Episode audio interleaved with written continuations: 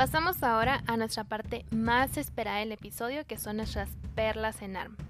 Comenzamos con que la única causa de catarata reversible es la galactosemia si se diagnostica en fases iniciales. Los fármacos que más frecuente ocasionan catarata son los corticoides y los mióticos. El 90% de los casos de distrofia miotónica de Steiner presentan cataratas bilaterales y subcapsulares posteriores. El 50% de los pacientes con síndrome de Down muestran cataratas. La catarata senil es la más frecuente y la causa más habitual de pérdida visual reversible en países desarrollados. La catarata senil produce una pérdida de visión bilateral y no necesariamente simétrica, progresiva, que empeora con luz intensa, con mayor facilidad para el deslumbramiento y percepción apagada de los colores. Puede mejorar inicialmente la visión cercana, aunque no siempre sucede. El tratamiento de la catarata es siempre quirúrgico mediante facomulsificación e implante de lente intraocular en saco. La complicación más frecuente de la cirugía de cataratas es la opacificación de la cápsula posterior, cuya clínica remeda la de la propia catarata. Se trata mediante láser JAG. La complicación más grave es la endoftalmitis estafilocócica, esta si es aguda, o por P. acnes si es crónica.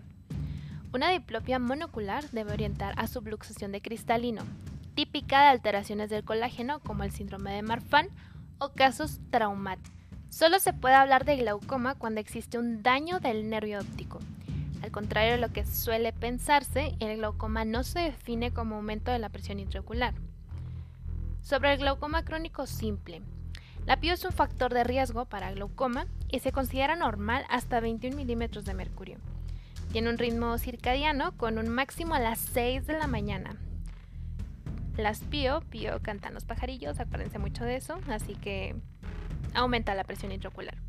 Y oscilaciones normales de 4 milímetros de mercurio que aumentan en los pacientes glaucomatosos.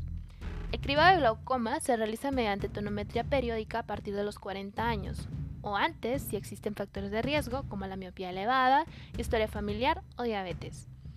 El daño glaucomatoso supone una pérdida de fibras nerviosas que se observa estructuralmente como un aumento de la excavación papilar y funcionalmente como alteraciones del campo visual de inicio periférico. La agudeza visual se conserva hasta fases avanzadas por lo que la enfermedad es poco sintomática. El tratamiento inicial es tópico mediante análogos de las prostaglandinas, los más potentes, pocos efectos adversos sistémicos, pero algunos locales. O bien con beta bloqueantes, contraindicados en broncópatas y cardiópatas. Existen otros fármacos también de segunda línea. Si el tratamiento tópico fracasa, se realiza tratamiento con láser, que es la trabeculoplastía, o bien quirúrgico, que es la trabeculectomía. Acerca del glaucoma de ángulo cerrado, son factores de riesgo la hipermetropía, edad superior a 50 años, y la presencia de cristalino, que favorecen un ángulo estrecho. Se sospecha ante ojo rojo muy doloroso, con vegetatismo, dureza pétrea del globo, disminución de agudeza visual con visión de halos de colores y midriasis media a reactiva. El tratamiento inmediato con hipotensores parenterales como manitol, o bien los orales como la acetazolamida y tópicos como los betabloqueantes, así como corticoides tópicos para limitar la inflamación y mióticos para romper el bloqueo. Es necesario realizar una iridotomía con láser jack para disminuir el riesgo de recurrencia. Finalmente, también en el ojo contralateral si el ángulo es estrecho.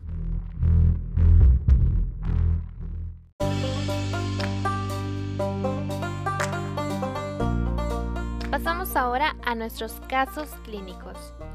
Tenemos de entrada un hombre de 64 años que acude a su consulta por notar una disminución de la visión en ambos ojos de varios meses de evolución y refiere esta disminución en la visión de lejos y más acentuada en la visión próxima o de lectura. Además, también ha notado mayor pérdida visual con luz solar intensa y se deslumbra con mayor facilidad. Está el libro. No refiere alteraciones en la percepción de los colores, aunque sí cree verlos más apagados y tampoco refiere metamorfopsias. ¿Cuál de los siguientes diagnósticos te parece el más compatible con el cuadro descrito? Número 1. Desarrollo de degeneración macular asociada a la edad. Número 2. Desarrollo de cataratas. Número 3. Desarrollo de neuropatía óptica anterior isquémica. Número 4. Desarrollo de glaucoma. La respuesta es... Muy bien, compañeros. Desarrollo de cataratas. Pasamos a nuestro siguiente caso. Es un paciente de 64 años que fue intervenido de cataratas mediante facoemulsificación e implantación de lente intraocular endosacular plegable. Sin complicaciones, todo salió súper bien. Hace dos años fue el del ojo derecho y en tres el del ojo izquierdo. Acude a consulta por pérdida de visión progresiva en el ojo izquierdo de seis meses de evolución. Agudeza visual actual corregida, ojo derecho de 0.8 y ojo izquierdo de 0.3. ¿Cuál es de los siguientes el diagnóstico más probable? Número 1, edema macular cistoide post extracción de cristalino. Número 2, opacificación de la cápsula posterior. Número 3, endoftalmitis crónica.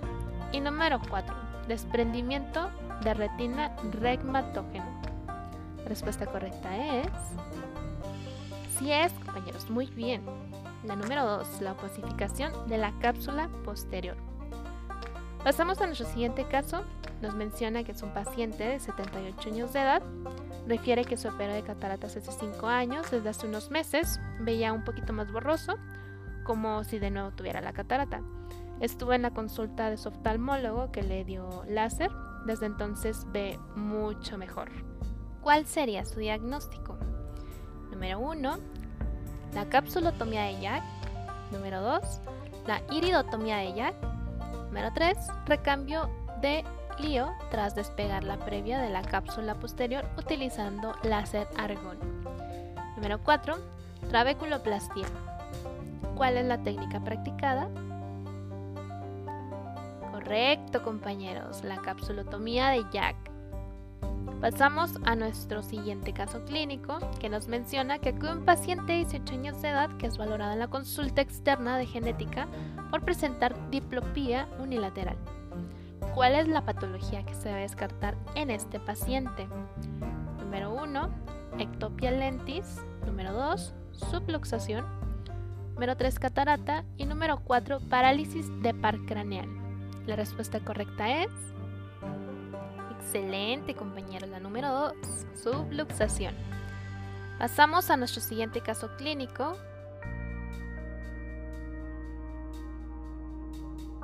¿Cuál es la causa más frecuente de una excavación papilar con rechazo nasal de los vasos emergentes de la misma? Número 1, hipertensión intracraneal. Número 2, uveitis posterior. Número 3, conjuntivitis crónica. Y número 4, glaucoma crónico simple. Excelente, muy bien, si están estudiando glaucoma crónico simple. Pasamos a nuestro siguiente caso. Es una mujer de 64 años, hipermétrope y con cataratas en ambos ojos. Acude a su consulta con dolor intenso en ojo izquierdo de unas horas de evolución.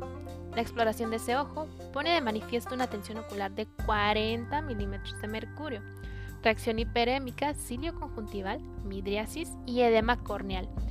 ¿Cuál sería la actitud inmediata más correcta de las que voy a enumerarles a continuación? Número 1. Acetazolamida vía oral asociado a tratamiento miótico y corticoides tópicos. Número 2. Practicar una trabeculectomía. Número 3. Corticoides tópicos asociados a tratamiento midriático. Y número 4 operar con urgencia la catarata de ese ojo desencadenante del cuadro? La respuesta correcta es excelente acetazolamida vía oral asociada al tratamiento miótico y corticoides tópicos. Nuestro siguiente caso es un pacientito que acude a consulta porque dice que en los últimos meses ha cambiado el color de su ojo izquierdo. En la anamnesis se debe insistir en el posible consumo de alguna de las siguientes medicaciones por vía tópica, Número 1, colirios para el glaucoma. Número 2, AINES. Número 3, corticoides. Número 4, aciclovir.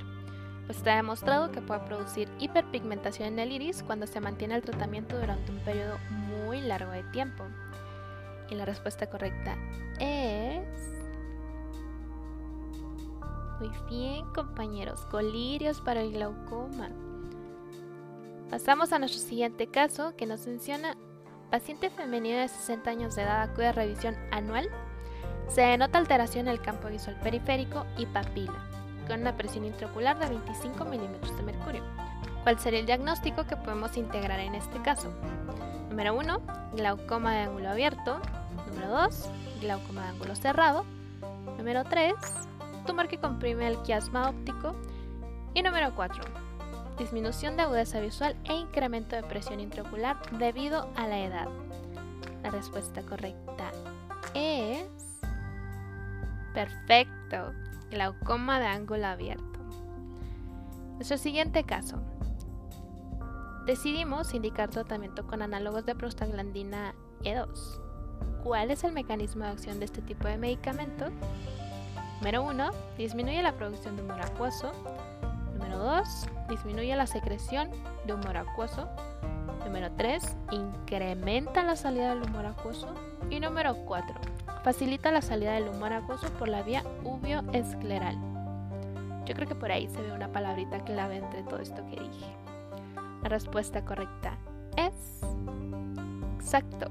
Facilita la salida del humor acuoso por la vía uvioescleral, el número 4.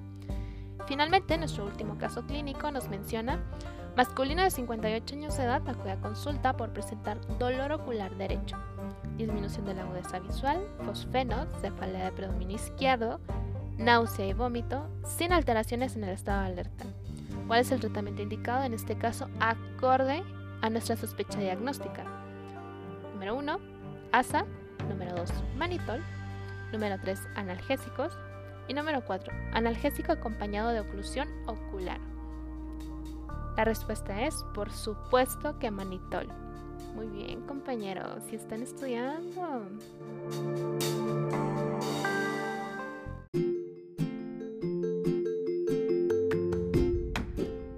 Con esto daríamos por terminada nuestra revisión del tema.